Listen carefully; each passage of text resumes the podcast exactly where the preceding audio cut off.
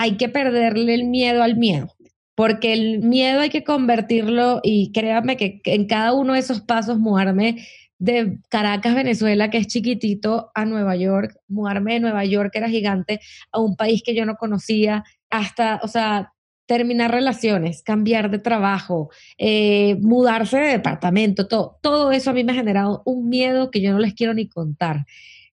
Pero aprendí después de algunos cuantos pasos y tropiezos que ese miedo era la emoción también de lo que iba a pasar y que si yo sentía miedo era porque lo estaba haciendo bien.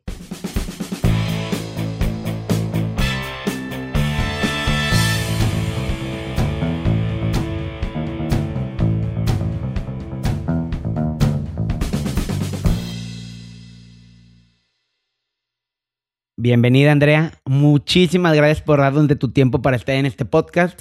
Realmente, viendo todo lo que has hecho, viendo qué haces actualmente, eres súper movida. Ahorita que estuvimos platicando antes de, empezar a grabar, me contabas mil cosas. Y me gustaría empezar, pues como todo, que tú te presentes, tú nos cuentes quién es Andrea.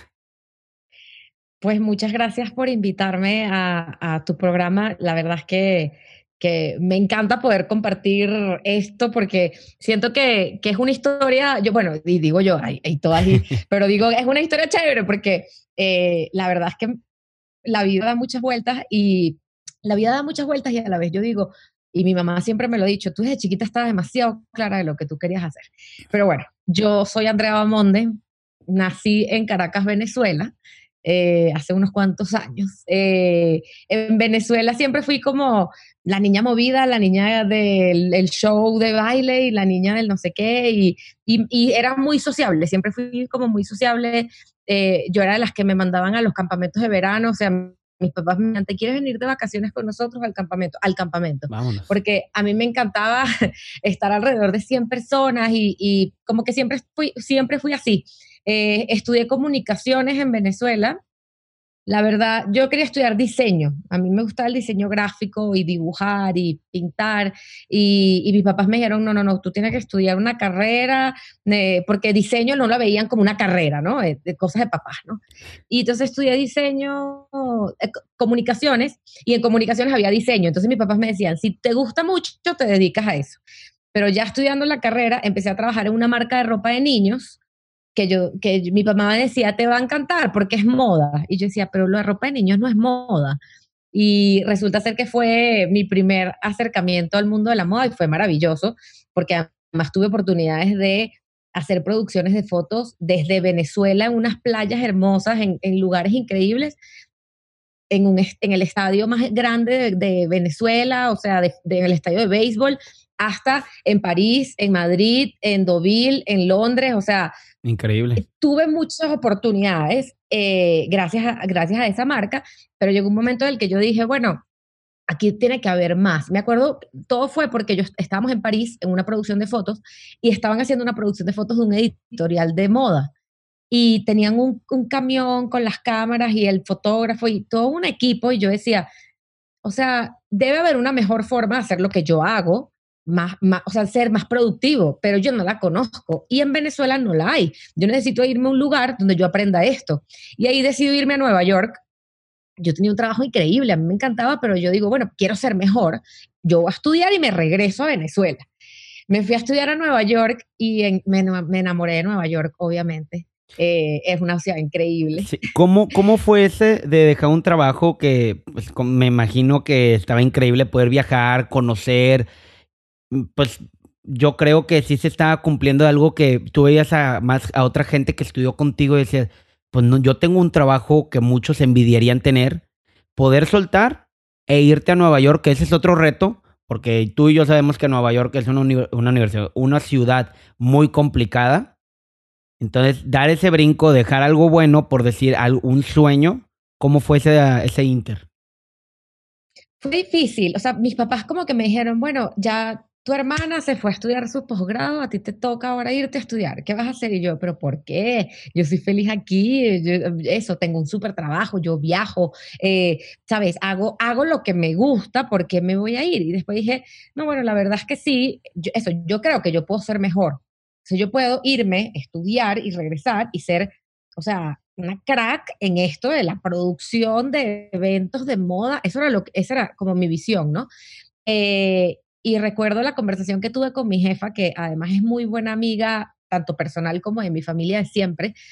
Estábamos en París casualmente y yo le digo, mira, em, yo te quería comentar que voy a aplicar para una universidad en Nueva York para ver si me voy. Esto fue un año antes de irme. En ese momento ya me dijo, me parece increíble, mañana necesito que empieces a buscar a, tu reemplazo y la empieces a entrenar.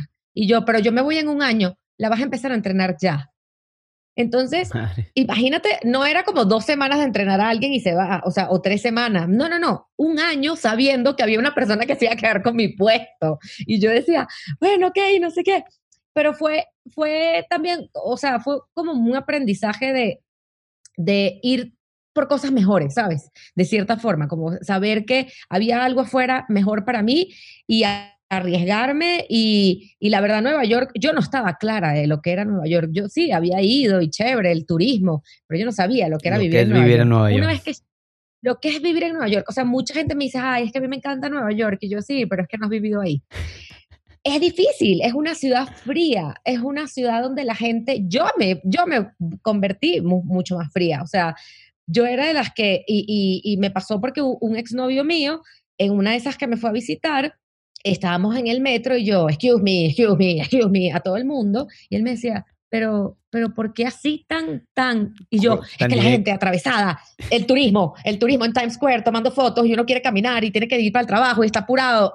La gente vivía así. Entonces, eso fue Nueva York, fue un gran, una gran escuela. La verdad es que, o sea, lo extraño, lo añoro. Yo viví años increíbles, tengo mis amistades que más amo y admiro, aprendí muchísimo porque trabajar en moda en Nueva York sí es un sueño, claro, pero también mucha chamba. O sea, hay mucha competencia, es difícil, la gente es, la gente eso es fría, la gente es, de cierta forma a veces siente como ese canibalismo de quítate tú para ponerme yo y uno como, ah, ya va.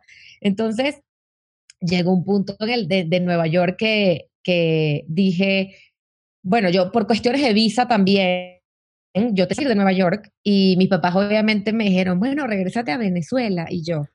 No, después de estar en una ciudad tan movida, decir regresar. Y Venezuela estaba pasando por una situación, bueno, está pasando muy difícil y yo decía, yo trabajo en moda, yo no me puedo regresar a mi país que está en este momento, en esta crisis, a trabajar en moda, decirle a la gente qué ponerte y qué no ponerte cuando la gente está luchando por qué comprar en el supermercado. Y entonces yo le dije a mi papá, mira, yo no creo que yo me regrese a Venezuela.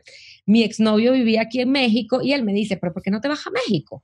Y yo, no, bueno, yo no sé, eh, estaba como y empecé a venir más porque por cuestiones de la marca para la que trabajaba y porque él también vivía acá. Y dije, bueno, mientras me sale mi visa de trabajo, me voy a ir unos meses a México. Y ahí México me conquistó. O sea, ahí dije... Ciudad de México, ¿verdad? O sea, Ciudad de México. Yo dije, yo soy del taco pastor, este es mi señor, yo me quedo, yo me quedo aquí. Y dije, bueno, me quedo un año. Y también fue muy difícil, o sea, ya, ya verás, o sea, como te das cuenta, yo soy una mujer de cambios drásticos. Sí. Porque mudarse de Nueva York a, a, México es muy diferente, pero además fue, o sea, yo, yo renté mi departamento en Nueva York, me vine a México con dos maletas. Y después cuando decidí que me venía, fueron ocho maletas. A la madre. ¿Qué es lo que más... Pero... Dime, dime, dime. ¿Qué es lo que más extrañas de Nueva York? Y dos, eso se parece mucho porque yo creo que muchas mujeres te dirían el sueño vivir en Nueva York a lo, a, siendo joven y trabajando en modas. ¿Y qué es lo que más amaste de México para decir, me encanta? Mira, lo que más extraño de Nueva York es el, el tiempo compartido con mis amistades allá. El, el, el, domingo de, el domingo de no hacer nada, irte a echar a Times, a Times Square, a Central Park o sea, ir a comer y echarte a Central Park o ir a pasear a Brooklyn o incluso yo tenía un amigo con el que siempre, cada vez que había cambio de temporada y, y las tiendas grandes cambiaban vitrinas y ese era nuestro plan, nos íbamos a ir a ver las vitrinas con las nuevas colecciones, porque era ah, pues. parte del estudio, o sea, era parte de, de las tendencias y era algo que hacíamos él y yo, nos comprábamos un dulce, un café y caminábamos por ahí hablando. Eso me hace falta, caminar, o sea, caminar en la forma en que caminaba en Nueva York y eso que yo en Ciudad de México camino muchísimo, lo extraño. Ciudad de México, ¿qué me encantó? Que Ciudad de México para mí sí es, o sea, bueno, México es el país de las oportunidades. Yo en México me di cuenta de que, de que yo podía hacer muchas cosas que en Nueva York no iba a poder porque o ya existían o había un, o habían 20 personas intentando hacerlo o en cambio, en México, de repente, o sea, faltaban muchas cosas y yo dije, no, aquí, aquí hay mucho que hacer, yo me quiero quedar aquí. Pero fue mucho porque tú lo viste allá, digo, ahí sí, Nueva York es la capital del mundo, que mucha gente puede conocerla así, y dices, no, aquí puedo explotar todo mi conocimiento y mi tiempo allá en México. Te vienes para acá, en lo que sale la visa, y qué sucede contigo en ese inter vengo para acá y sigo trabajando para la marca que trabajaba en Nueva York. Empecé a trabajar para una marca aquí que está en Querétaro. Y un día, no, porque yo sí creo que el universo te pone donde te tiene que poner, el momento en el que te tiene que poner. Eh, me tocó llevar un préstamo editorial para Condenast, para Vogue, para la revista Vogue. Y sale la persona de relaciones públicas para aquel entonces, la directora, y me dice, Andy, ¿qué tal? Porque ya nos conocíamos ¿qué estás haciendo? Yo le digo, estoy de freelance. Y me dice, no quisiera ser parte de mi equipo. ah, pues sí. Y me dice, mándame tu, tu currículum. Y yo, ah, ok. Y se lo mando. Eh, cuando me entrevistan, la persona de recursos humanos me dice, mira, yo tengo un puesto que yo creo que a ti te va a gustar un poco más. ¿A ti no te gustaría ser coordinadora de moda de Vogue México y Latinoamérica? Y yo, como dicen en mi país, santo quieres misa, obviamente, o sea, oye, dije que sí y pasé por mi proceso, eh, sabes, tuve que escribir artículos, tuve que buscar tendencias, tuve que pasar por entrevistas con la editora de boda y la editor in chief de las revistas que ya yo las conocía y la verdad, y, y tengo que ser sincera, yo no me arrepiento de cómo fue el proceso. Yo llegué a México y cuando llegué a México yo dije, yo quiero trabajar en editorial, yo quiero trabajar en un editorial de moda porque aquí en México hay muchos y eso es lo que yo quiero. Y toqué la puerta en Le Oficial, y toqué la puerta en Glamour, y toqué la puerta, no me acuerdo en qué otra, Gracias, creo que fue.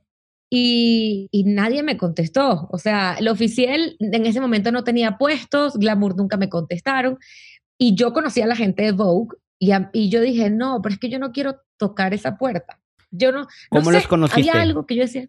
En Nueva York porque no, la marca para la que yo trabajaba en Nueva York hicimos, era una marca de una diseñadora venezolana de bolsas y trajimos la marca aquí a México y el lanzamiento lo hicimos conjunto con Vogue. Hicimos una cena súper cool, una sesión de fotos y ahí conocí a la editora y a la, y a la directora editorial de, de Vogue. ¿Y por qué no querés tocar esa puerta? Digo, regresando a lo que estaba. Mira, yo la verdad es que no sé. Yo en parte, yo sí decía mucho, es que yo no soy Vogue. Esa era, esa era mi percepción. Yo no soy Vogue. Y yo siempre estuve con ese pensamiento, yo no soy Vogue, yo, yo soy como más le oficial, más, más neutral. O, y resulta ser que años después, trabajando en la revista, mi, mi editora me dijo, es que Andy, Andy, tú eres muy Vogue. Y yo, ¿en serio? ¿Y yo qué? Y yo pasé mucho tiempo pensando que no, y tan sencillo como que en ese momento yo dije, no, yo no voy a tocar esa puerta y te digo que no me arrepiento porque yo soy la primera que le digo a la gente, toque las puertas, toque todas las puertas. Pero yo siento que las cosas se dieron como se tenían que dar. O sea, porque literal yo llegué en un momento, probablemente yo hubiese tocado la puerta y ese puesto no hubiese estado disponible. Y él, cuando a mí me entrevistan, el puesto está disponible, tenía una semana que la persona había renunciado. Entonces, fue el tiempo es perfecto, o sea, literal, de esa frase sí, a mí, a mí me queda muy marcada. Entonces, trabajo en, en Vogue, México y Latinoamérica, y esos fueron unos años locos, como quien dice, porque fue, fue un sueño hecho realidad, o sea, yo decía, wow, estoy trabajando en, el, en la Biblia de la moda, y yo ya venía con esa vena de, de los diseñadores latinoamericanos, yo incluso, y tengo una foto por ahí que no la subido a Instagram todavía, mi vestido de graduación de la universidad, yo decidí, le dije a mi mamá, yo quiero que sea una diseñadora venezolana. Y mi mamá me decía, pero te pueden, o sea, compra el vestido que tú quieras. Y yo, el de la diseñadora venezolana. Y me puse una flor con una diseñadora venezolana. O sea, porque para mí era transmitir un mensaje. Entonces, desde, desde joven, como que yo tenía esa venita, y cuando llego a Vogue, yo me planteo, y siempre lo repito, yo quiero comunicar en las páginas de Vogue todo el talento que yo conozco de los diseñadores latinoamericanos y descubrir más. Y eso fue lo que hice por casi cuatro años, cada vez que podía, y, y, y fue fascinante, la verdad, fue me tocó, me tocó viajar, me tocó ir a desfiles, me tocó hacer entrevistas, me tocó hacer producciones de fotos, que era de las cosas que más quería. Me tocó regresar mucho a Nueva York para hacer fotos allá, porque obviamente allá, sí, era lo máximo, porque allá obviamente es donde está todo. Entonces, eh, me, tocó, me tocó una experiencia muy grande de hacer de todo. En, el, en editorial tú haces de todo. Tú eres vendedor, tú eres relacionista público, tú eres productor, tú eres escritor, reportero, periodista, eres todo. O sea, tienes que investigar hasta ir a un evento y ser el embajador de la marca, que al final era la revista. Y fue, fue lo máximo, la verdad que aprendí mucho, crecí mucho, hasta que llegó un punto en el que dije, yo quiero regresar al sueño con el que yo llegué a México también, que era emprender mi propia agencia de consultoría de marcas de moda. Yo quería tener mi propio negocio. Decido renunciar, que también fue una decisión muy difícil, porque imagínense renunciar al trabajo que mil personas te están diciendo, es el trabajo de mis sueños. Deja tú, pues esto se está como que sintetizando en tomas decisiones muy difíciles. Dejas un trabajo bueno en Venezuela para irte a un sueño no tan seguro en Nueva York, te va muy bien, te vas a México, estás en Vogue y sales y, como dices, yo creo que mil gente te dijo que estabas loca por tomar una decisión de estás en Vogue. Está increíble lo que querías, modas, ahí lo tienes, el nicho de la moda. Y lo dejas. Y lo dejo, lo dejo. Tomé esa decisión y, y fue una decisión de varios meses, o sea, no, no, creas que tampoco fue tan fácil. Fueron varios meses, pero ya yo estaba, ¿sabes? Hay momentos en la vida en los que uno sabe que está listo. Tú lo sientes, es como te expresas, como la forma de, del ánimo, todo. Y yo soy muy, yo soy muy expresiva y a mí se me nota todo. O sea, yo estoy molesta, se me nota. Yo estoy feliz, se me nota. O sea, yo estoy incómoda, se me nota. Entonces, obviamente ya yo quería dar el próximo paso. Entonces, ya yo estaba en ese momento de, ya quiero, quiero inventar mi propia cosa, quiero hacer otra cosa. Y tomo la decisión, salgo de, salgo de, de Vogue y decido, este es el momento de lanzar mi podcast, Latinoamérica de Moda, un podcast donde yo pudiera comunicar, entrevistar a todas estas personas maravillosas que durante tantos años estuve conociendo, viendo su trabajo y, y, que sobre todo el trabajo no nada más del diseño, sino también el trabajo la parte de atrás, a nivel de empresa, a nivel de industria. Otros que me preguntaban cosas que yo decía, bueno, pero pregúntale a él, él sabe, porque la acabo de ver. Entonces, decido montar mi podcast y mi agencia de consultoría de marcas de moda y a la par eh, me llaman de Bumble, que es donde trabajo actualmente. Y esto, como dices tú, no, no fue casualidad, digo yo, eh, porque en Vogue, en Vogue se hizo el lanzamiento de Bumble, la aplicación, en la parte de Biz, que es la parte de negocios. Y se hizo un lanzamiento súper, súper lindo, en un restaurante aquí en Ciudad de México y vino su fundadora, Whitney Wolf Heard, que es una mujer increíble, que yo siempre, yo siempre digo esto, y ella se debe reír, pero yo siempre digo, es una mujer increíble de 31 años de edad, porque es muy joven, sí. que fundó Bumble, o sea, que una cosa, una aplicación que estaba cambiando el mundo. Entonces, a mí me tocó ir, y a mí en verdad no me tocaba ir a la cena, pero me dijeron, bueno, ve, y yo, chévere, capaz no me tocaba sentarme en la cena, pero iba para la parte del cóctel y yo, chévere, buenísimo. Y de repente me dicen, Andy, necesitas sentarte, porque es que falta una persona y no podemos dejar la silla vacía. Y yo, claro, claro, yo, ¿dónde me siento? Y me sientan, acto seguido se me sienta la silla o al lado. Y yo, wow. Yo, hola, ¿qué tal? Mucho gusto. Y estaba mi, estaba mi directora editorial, estaba ella, estaba yo. Y estaba eh, la editora de, de como estilo de vida al lado. Bueno, y nos ponemos a platicar. Para aquel entonces yo estaba soltera y yo era usuaria de Bumble fuerte. O sea, yo Bumble para todos lados, salía un día, salía el otro día, networking, BFF, lo que tú dijeras, date, lo que tú seas. Yo, entonces ella se moría de la risa, entonces empezó a ver mi perfil, empezamos a hablar de la situación en México, cómo se veía eso de que la mujer diera el primer paso, eh, cómo se veía el machismo en México, cómo podíamos generar el cambio y fue una conversación súper interesante que terminó en el bar del restaurante, que continuando la conversación. Y ella me dijo, yo quiero trabajar contigo. Y yo, ah, pero yo trabajo en Vogue. y ella, sí, sí, sí, pero ¿cómo hacemos? Yo quiero trabajar contigo. Y yo, es que yo, I have the dream job. O sea, yo le decía, I have the dream job. Y entonces, casualidad de la vida, cuando yo salgo de Condenas, eh, hablando con, con ella, me dice, ¿qué estás haciendo? Y yo le digo, renuncié a Condenas y monté mi propia cosa. Y me dice, ¿y no quieres ser marketing manager de Bumble México? Estamos montando el equipo. Y yo, pues sí, obvio. Porque, y, y esto fue algo totalmente distinto. Yo venía de moda, de marketing, de PR, de, de desfiles y cosas. Yo me estaba moviendo a tecnología, un mundo totalmente distinto, un mundo de números, un mundo de data, un mundo de descargas, un mundo de, de, de, lee el comportamiento de los usuarios, o sea, y ha sido una aventura increíble también. Eh, creo que esa palabra la he usado mucho en esta entrevista, que es todo, todo ha sido una aventura increíble, pero porque he aprendido mucho y eh, ahorita estoy en un momento en donde todo ese conocimiento que me ha dado Bumble lo he podido aplicar en, en mi día a día, en, en todo lo que hago y en las asesorías que hago para las marcas, porque ese es el futuro, la tecnología es el futuro. Todo lo 2.0 es el futuro. Bueno, que es el futuro que ya está aquí. sí, literal, podemos llegar ahorita a ese tema que, que sí es muy interesante ese tema de marketing y pasar ahora a otra área que si bien tiene que ver con la comunicación, pero es un tema digital que tú no estabas por completo y que ya no se alcanzó, ¿cómo se ha sentido eh, desde febrero del 2019 hasta ahorita? Te digo que el cambio, además, este cambio no fue porque yo dije, ay, sí, chévere.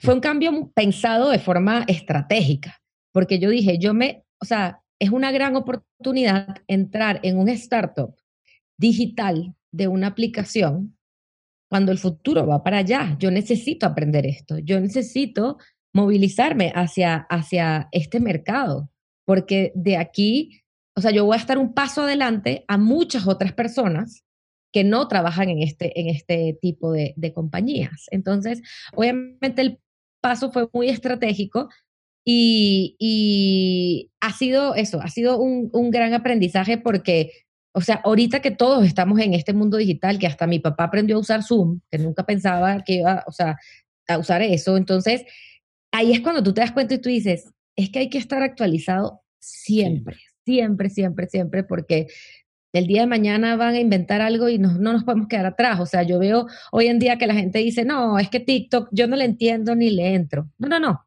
hay que entrarle, porque el día de mañana van a sacar otro TikTok que es TikTok más otra cosa, y si no lo entendemos, va a llegar un cliente y te va a decir, es que yo le quiero llegar a la audiencia más joven.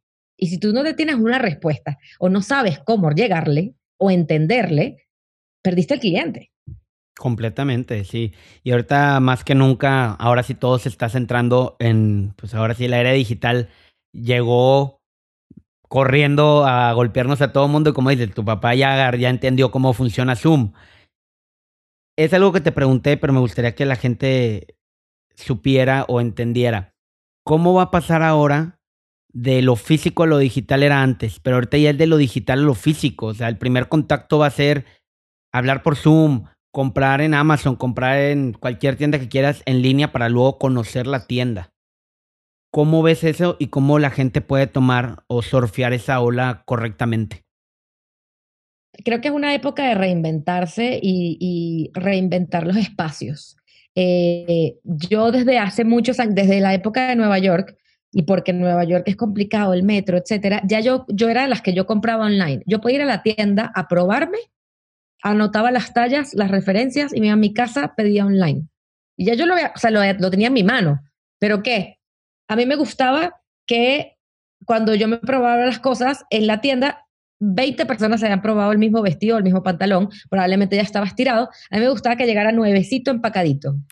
y dobladito. es, es, y dobladito, y que nadie lo había usado. Entonces, es, es pensar y entender cómo está pensando el usuario y, y pensar un paso adelante. Y, y, creo que aquí la palabra clave son los insights. O sea, ¿qué está viviendo, qué está viviendo la gente ahorita? O sea, mucha gente se pregunta ahorita, ¿será que la gente va a salir corriendo a los centros comerciales y quiere?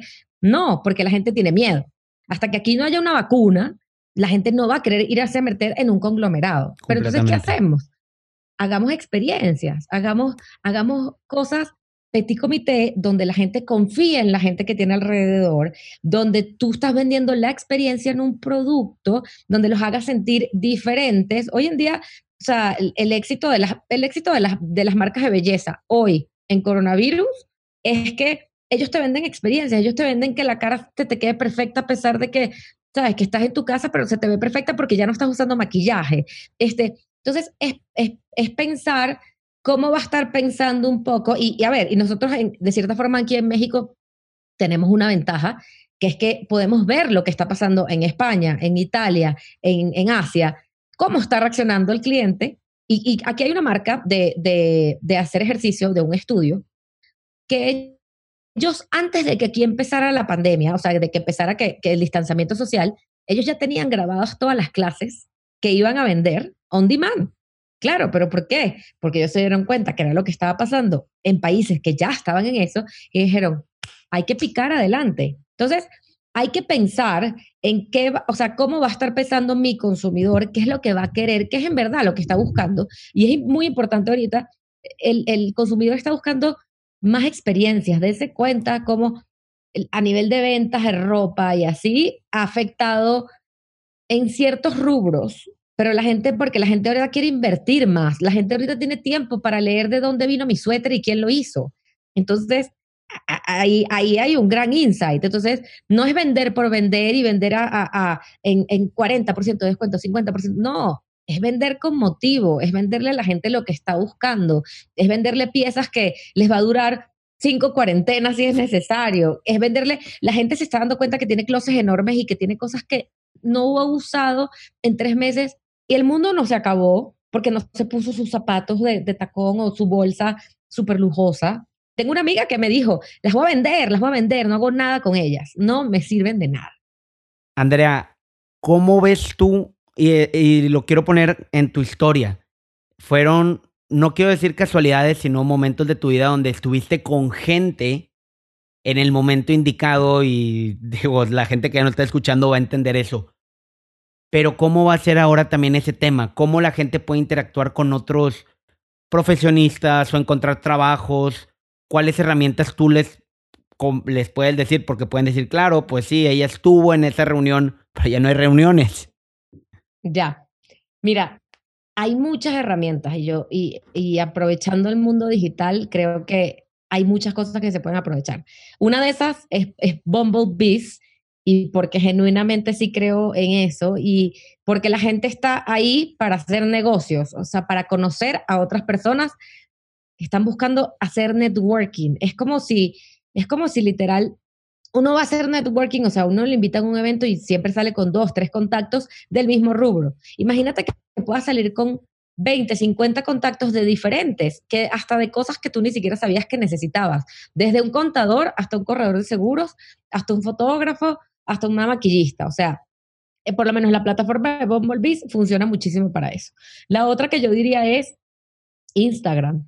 A mí muchísima gente me escribe por mensaje directo, hola Andrea, ¿qué tal? No sé qué, o sea, me mandan sus currículum, los veo, este, si hay oportunidades, o sea, se las doy, si no, o sea, se los mando a otras personas que conozco, pero creo que eh, es, es, importante perderle ese miedo al, a la barrera del, de las redes sociales al Internet, a conocer personas a través del Internet y, atreverse a, hola, ¿qué tal? O sea, el otro día estaba viendo, estaba escuchando a una mujer que admiro muchísimo que se llama Jasmine, no me acuerdo su apellido ahorita.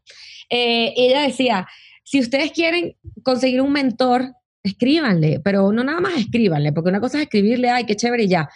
Vayan a sus pláticas, escríbanles, déjenles mensajitos, síganlos en todas las redes sociales, o sea, denle corazoncitos si montan un contenido que les gustó, interactúen, o sea, hagan preguntas, o sea, si hacen un live, hagan preguntas en un live, o sea, eso, si escuché tu podcast, oye, me encantó la entrevista que hiciste tal día a tal persona, o sea, eso es de cierta forma, porque el día de mañana cuando tú te le acerques a esa persona que tú admiras, hay una historia, hay una historia, porque aunque ustedes muchos pensarán que no, uno está pendiente, uno está pendiente de lo que le escriben, quién es la persona que reacciona. Yo sé perfectamente quiénes son las cinco personas que siempre que yo monto algo, subo algo, están ahí. O sea, hay gente que se me ha acercado, de repente tengo pláticas que obviamente ahorita ya, o sea, pero hacía cuando hacía pláticas en físico, que llegaban y me decían, oye, es que yo soy la que te escribo y yo, wow, o sea, qué increíble poder conocerte en persona, pero que eso también puede seguir pasando de, oye, en, en, en eso, o sea, por lo menos yo eh, eh, poco, dentro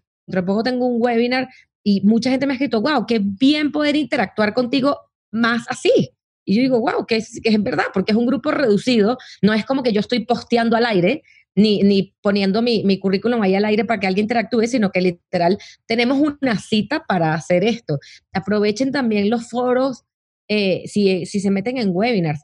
O sea, yo por lo menos me pasa mucho. Yo me meto en un webinar de moda y yo sé que toda la gente que está conectada le interesa lo mismo que a mí. Entonces probablemente ahí hay 5 o 10 personas que a mí me interesa conectar también. Entonces aprovechemos esas, eh, optimicemos las herramientas digitales, que, era lo que te decía al principio. Las, o sea, Bumble, eh, Instagram, todo son herramientas para que uno haga, o sea, para que uno llegue a otro nivel, para mejorar, para crear conexiones, para, eh, o sea, para todo eso. No, no, mucha gente sataniza también un poco todo lo que es lo digital porque pasas todo el día pegado al, en el teléfono. No, pero muchas veces y en el teléfono, sí. Este, pero ¿qué, qué ha pasado? Y, y, esto fue una, una estadística que leí hace poco en un artículo. De, y los mexicanos, y yo ya yo me incluyo aquí, los mexicanos somos las personas que durante la pandemia hemos utilizado más eh, Internet para educarnos. O sea, los programas donde la gente se ha inscrito es, educativo. Más allá de, eh, ay, que tengo que hacer ejercicio o la depresión que le pudo haber dado a mucha gente, que está bien y sé que también pasó, pero muchas personas buscaron em, self-improvement, sea, mejorarse en ciertas cosas, aprovechar ese momento y decir, ah, pues es el momento perfecto para hacer este curso de edición que no había hecho. O, ah, es el momento perfecto para lanzar un podcast. Ah, eh, o sea, hay, hay muchas cosas que pasaron. Perfecto.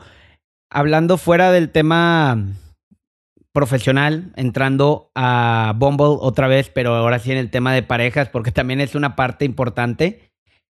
¿Cuál es el reto mayor que tiene Bumble o las o conocer gente ahorita, ¿cuál es ese reto? Porque pues ya como dices, está satanizado un poco el tema de, de las redes sociales, pues está más satanizado conocer una pareja en, en una aplicación y tú lo sabes y te han contado amigas y gente que en vez de decir, la conocí en Bumble, en otras redes, decir, no, di que nos conocimos yendo en el Oxxo. Pues, sí. sí, que yo, yo lo que siempre digo es, o sea, mucha gente dice, ay, es que me van a ver. Y yo, sí, y si vas al antro te van a ver igual, o peor. Porque, o sea, si te tomaste 20 tequilas, adiós. Entonces, eh, aquí por lo menos en, en, las aplicaciones tú escoges, tú escoges las fotos que pones, tú, tú, escoges la descripción, tú escoges con quién hablas. Mira, yo creo que eh, de los retos han disminuido porque obviamente la gente lo ha visto como una herramienta, sobre todo en aislamiento para conocer nuevas personas que probablemente, mira, incluso yo tengo, o sea, que tengo muchos conocidos, además de que se conocen en, en, en, la aplicación en Bumble, que se han conocido en redes sociales. Y yo digo, eso me parece más raro, porque en la red social tú como que estás posteando tu contenido y ya, y de repente que te llegue alguien como a ligar, me parece raro, pero, pero bueno, ahí la gente se conoce en todos lados. Entonces, yo creo que, que eh, el reto más que todo va a ser eh, que la gente se, o sea, la gente, que, que, la gente se termine de quitar ese tabú de, y que también la gente, lo, la otra gente lo entienda. Yo creo que hay una generación, y esto es algo emocionante, yo creo que la generación de los papás de nosotros, a partir de todo esto que estamos viviendo, de esta era digital, de como te decía, hasta mi papá aprendió a usar Zoom, van a entender que conocer gente online es muy normal, porque todo está pasando digital. Los niños tienen clases online y eso no significa que estén aprendiendo menos. Entonces, creo que, o sea, eh, va a cambiar, va a ser ese shift. Y yo creo que mucha gente tenía como esa idea de, ay, exacto, ¿cómo le digo a mi mamá? Mejor le digo, yo creo que hasta los mismos papás va a ser normal, ay, qué chévere que se conocieron en una aplicación. O sea, incluso yo cuando, cuando se lo comenté a mis papás y yo les decía, pero es que entiende mi entorno, que era lo que yo te decía, mi entorno, yo trabajaba en moda, era muy difícil conocer hombres, yo estaba en Bumble para conocer hombres. O sea, yo quería conocer gente que no estuviera, además que no trabajara en moda, yo quería conocer gente que trabajara en otras cosas que me ayudara a crecer mentalmente. Entonces, eh, creo que el, el, nuevo normal va también para, para los papás y así de un poco de normalizar eso y, y, y poco a poco la gente, la gente ya, ya ha perdido, y sobre todo aquí en México, ha perdido muchísimo ese tabú de, ay, es que incluso, o sea, sí nos pasa mucho con gente que nos comparte historias y es que me casé con mi novio bomba, es que mi prima conoció a su esposo novio. O sea, les gusta. Una vez que pasa todo esto, la gente le gusta contarlo, le, les gusta como que están orgullosos de decir, yo di ese primer paso en conocer a una persona online y, y, hoy en día soy una persona felizmente casada o viviendo juntos o con una amistad o con un negocio. Eh, la gente como que después de que pasa como, de que, después de que rompe la barrera, la primera barrera, la gente como que ya dice, ay, no, ahora sí lo voy a contar a todo el mundo y contagiar gente. Yo era, yo, yo siempre decía que yo evangelizaba a la gente. Descarga bomba, descarga bomba a todo el mundo. A todo el mundo. Sí, funciona. 100% de efectividad. 9 de cada 10 personas lo usan. Andrea, ¿qué sigue en tu vida? ¿Qué es actualmente y cuáles son tus proyectos a futuro? Órale. Pues te cuento. Actualmente estoy muy enfocada en mi marca personal. Y yo pasé el año pasado buscando qué era eso porque yo no entendía qué era lo de la marca personal y, cómo desarrollarla.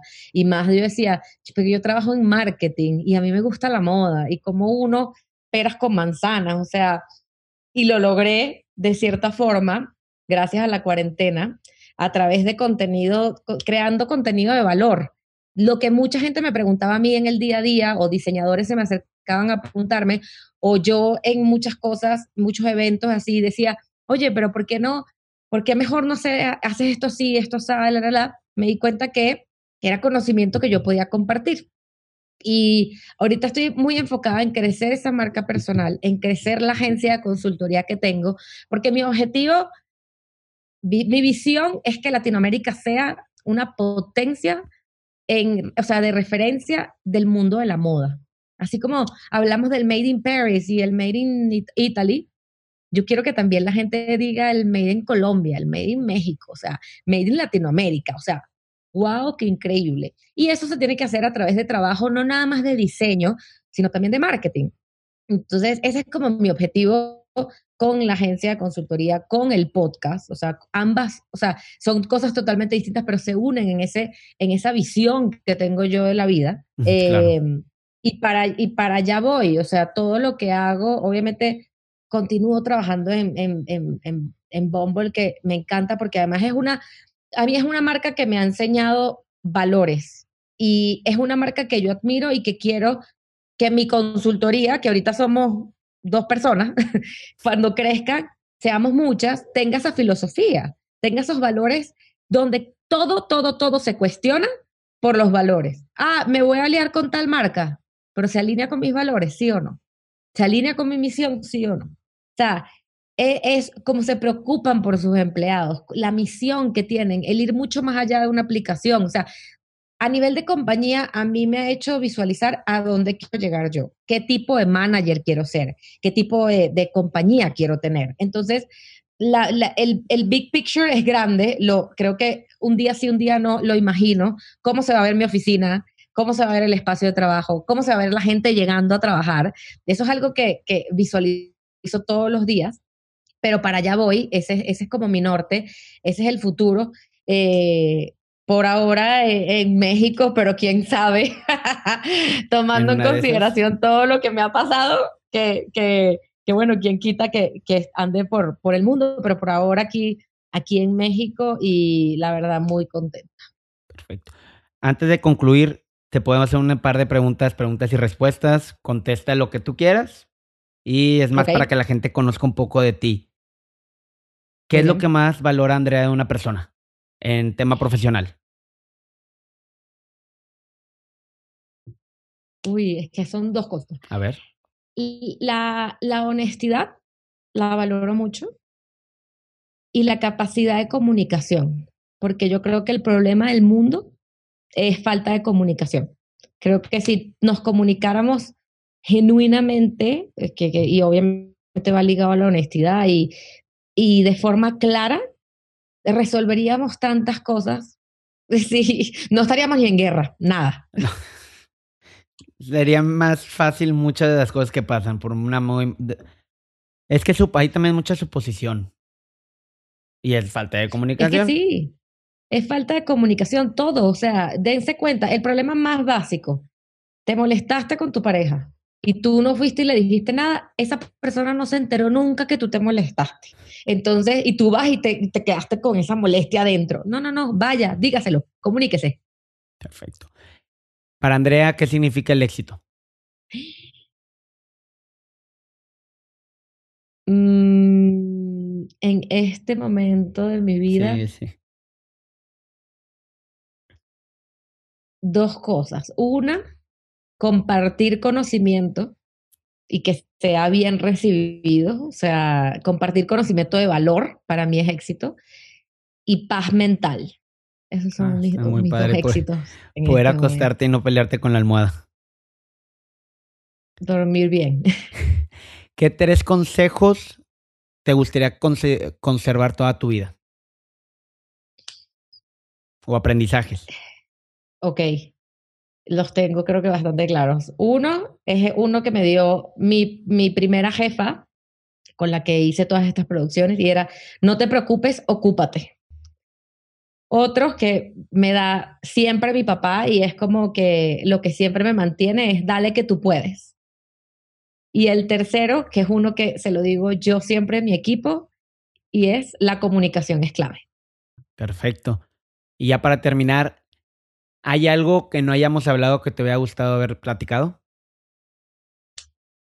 Eh, no, no tanto que, me haya gustado como que, hubiésemos platicado, pero algo que sí me gustaría como dejarle a quienes te están escuchando es que eh, hay que perderle el miedo al miedo, porque el, eh, el miedo hay que convertirlo y créanme que en cada uno de esos pasos mudarme de Caracas, Venezuela, que es chiquitito, a Nueva York, mudarme de Nueva York, que era gigante, a un país que yo no conocía, eh, de hasta, o sea, terminar relaciones, cambiar de trabajo, eh, mudarse de departamento, todo, todo eso a mí me ha generado un miedo que yo no les quiero ni contar. Pero aprendí después de algunos cuantos pasos y tropiezos que ese miedo era la emoción también de lo que iba a pasar y que el miedo era lo que, si yo sentía miedo era porque lo estaba haciendo bien. Si no sentía miedo, entonces, a ver, aquí hay que ajustarle algo, porque algo me faltaba. Entonces, piérdanle miedo al miedo y atrévanse porque a lo que sea, así sea, o sea, hasta pedir un día de permiso de trabajo porque ustedes necesitan descansar. El cuerpo se los va a hacer, o sea, ustedes mismos se lo van a agradecer. Pierdan ese miedo. Andrea, muchísimas gracias por tu tiempo, gracias por todo tu conocimiento. Me encantó la plática y espero que toda la gente que nos está escuchando ahorita agarre todo el conocimiento y le pierdan miedo al miedo. Muchísimas gracias a ti. Me encantó.